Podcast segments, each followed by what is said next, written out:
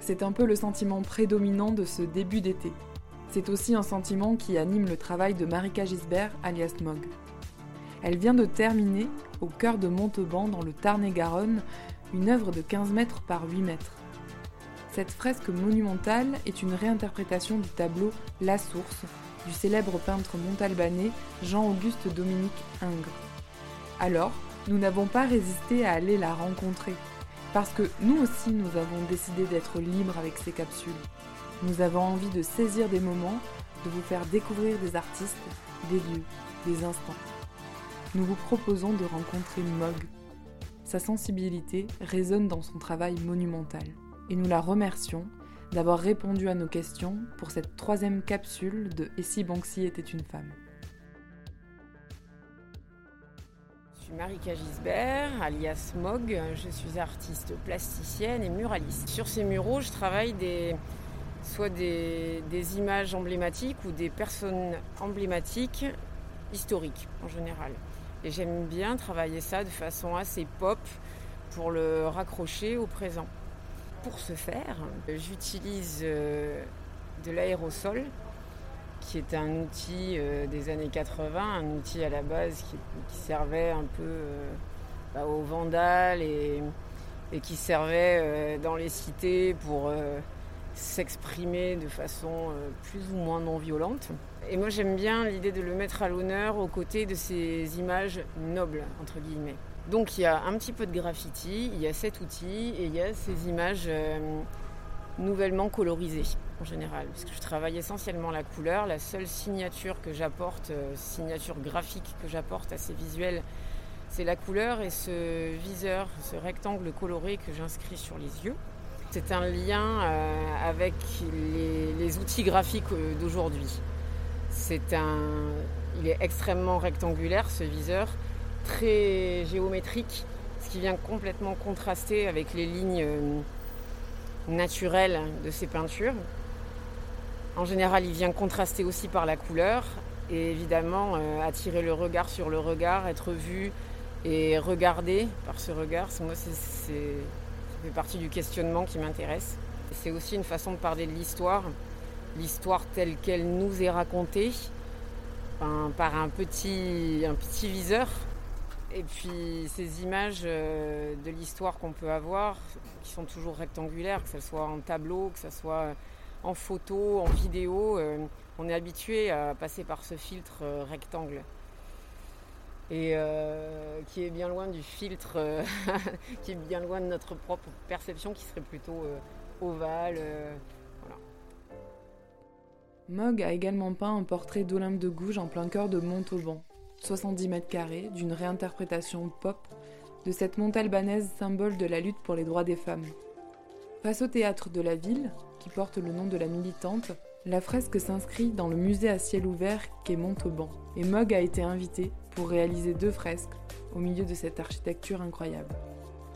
C'est pas évident de trouver des murs euh, dans les villes, d'arriver à, caser ces projets, à pouvoir euh, ben, les défendre, euh, etc. Celle d'Olympe de Gouges, qui, ben là, par contre, euh, pour le coup, ben, c'était mon dossier qui avait été retenu par rapport à mon travail habituel, qui était très tourné sur des, personnages féminins. C'était aussi faire une Olympe de Gouges qui soit à la fois dans le cachet de la peinture classique et à la fois un, peu repumpé quoi, par rapport à ce qu'on pouvait en voir.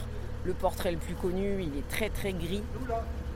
Alors qu'Olympe de Gouges, euh, c'était plutôt un personnage euh, haut en couleur, euh, qui aimait bien s'amuser, qui, faisait du théâtre, qui était festif. J'ai beaucoup aimé travailler ce portrait justement dans la douceur, un peu dans l'optimisme. Euh, un portrait serein et apaisé. En l'occurrence, les féministes de l'histoire hein, et les femmes célèbres de l'histoire, on les connaît pas tant que ça. Donc euh, ça, c'est une façon un peu de les, identifier aussi. Qu'on se pose la question. Alors comme ils ont, ça se voit qu'ils n'ont pas un look euh, actuel, on finit par se poser la question. Et puis quand vraiment c'est un peu tiré par les cheveux, je mets quand même le petit nom à côté pour qu'on puisse retracer le truc. Derrière Olympe de Gouges, euh, il y a des tags aussi, euh, les tagués euh, free en fond. Il y en a plusieurs endroits. évidemment, parce que Olympe de Gouges, c'est d'abord une figure de la liberté. voilà, d'abord une figure de la liberté parce qu'elle a écrit, par ceux qu'elle a écrit sur ben, la traite des Noirs, etc. Et, ensuite une figure de l'égalité, en effet, de la parité. Et sur la source, il y a des tags également, et c'est Wan Greux qui a écrit. Donc Wan Greux parce que c'est un petit clin d'œil à un blaze qu'on aurait pu imaginer pour Ingres. Ingres, euh, il avait une façon de représenter la femme et celle-ci en particulier, selon tous les critères des statuts grecs, et, donc pour le plus, grand plaisir masculin, mais pas du tout pour, euh, mettre la, femme en avant autrement que comme, euh, bon, je veux dire de, de, façon un peu dure, comme une potiche. là sur la source, c'est une jeune fille de 16-17 ans euh, qui pose et, à l'origine elle pose nue, euh, figée, elle fait couler de l'eau avec une attitude euh, entre l'enfance et, la naïveté évidemment, la candeur.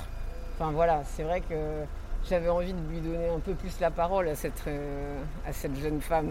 J'ai beaucoup tourné mon travail sur la liberté, quasiment même euh, à un moment donné, c'était exclusif. Je travaillais sur des portraits de Marianne aussi. Euh, et là, pour moi, la Marianne, à la base, c'était d'abord la figure de liberté, jusqu'à ce que le Covid arrive et où là, tout d'un coup, euh, ben, j'ai fait, dernièrement, j'ai fait rétrograder la liberté par rapport aux deux autres valeurs républicaines. Non, je dirais que fraternité est en premier lieu. Donc en ce moment, je ne parle que de fraternité, puis d'égalité, puis de liberté, mais avec moins de, avec moins de rage. en réalité, j'ai des troubles bipolaires. Euh, donc j'ai des, des, phases, comme tous les bipolaires, d'exaltation avec euh, des délires un peu, et puis euh, des phases de dépression qui sont très lourds à vivre. Et, et le besoin d'exister, il se fait sentir, surtout dans ces moments difficiles, qui ont été nombreux. et, et petit à petit, en fait, pour essayer, euh, assez vite, je, suis arrivée à des réalisations monumentales, mais pas forcément de la peinture d'abord. Et, et puis en fait, à chaque fois, j'en viens à quelque chose de plus grand, et puis un peu plus grand. Le besoin d'exister, un peu au-dessus de mes possibilités à chaque fois. Sur des tailles monumentales comme ça, moi, c'était pas vraiment euh, la dimension. C'était pas euh, arriver à faire la peinture, c'était oh putain, il va falloir monter là-haut, quoi. Je me suis mis à l'escalade et du coup aussi parce que, bon, il fallait quand même que je m'habitue. Qu'on n'a pas eu euh, trop de possibilités de se réaliser avant, euh, ben oui, il faut, euh, il faut y aller un peu à la gueule aussi. Et puis du coup, c'est vrai que j'ai aussi fait des projets, pas forcément en ayant toutes les autorisations. en fait, à chaque fois, c'est sûr que je ne sais pas comment on fait les autres. Je peux voir que parce que j'ai fait moi-même, mais quand je commençais à me lancer, à chaque fois, euh, évidemment que tout le monde mais ça va pas, mais t'es folle, mais tu peux pas faire ça. Et puis j'ai entraîné aussi tout le monde parce que j'ai un collectif. Et puis des fois, voilà, j'ai entraîné sur des réalisations un peu grandes, mais toujours au culot. Et puis finalement, ben dans le temps, c'est comme ça que j'ai pu en arriver à à me construire aussi, à construire mon travail et puis ensuite à, construire les projets. Euh, maintenant, c'est un juste milieu, quoi. Pour terminer cette capsule, nous avons posé à Mog notre traditionnelle question. Et si Banksy était une femme, ça changerait quoi? Si ça se trouve, c'est une femme. Donc, euh, moi, euh, je pense que je pense que ça changerait rien.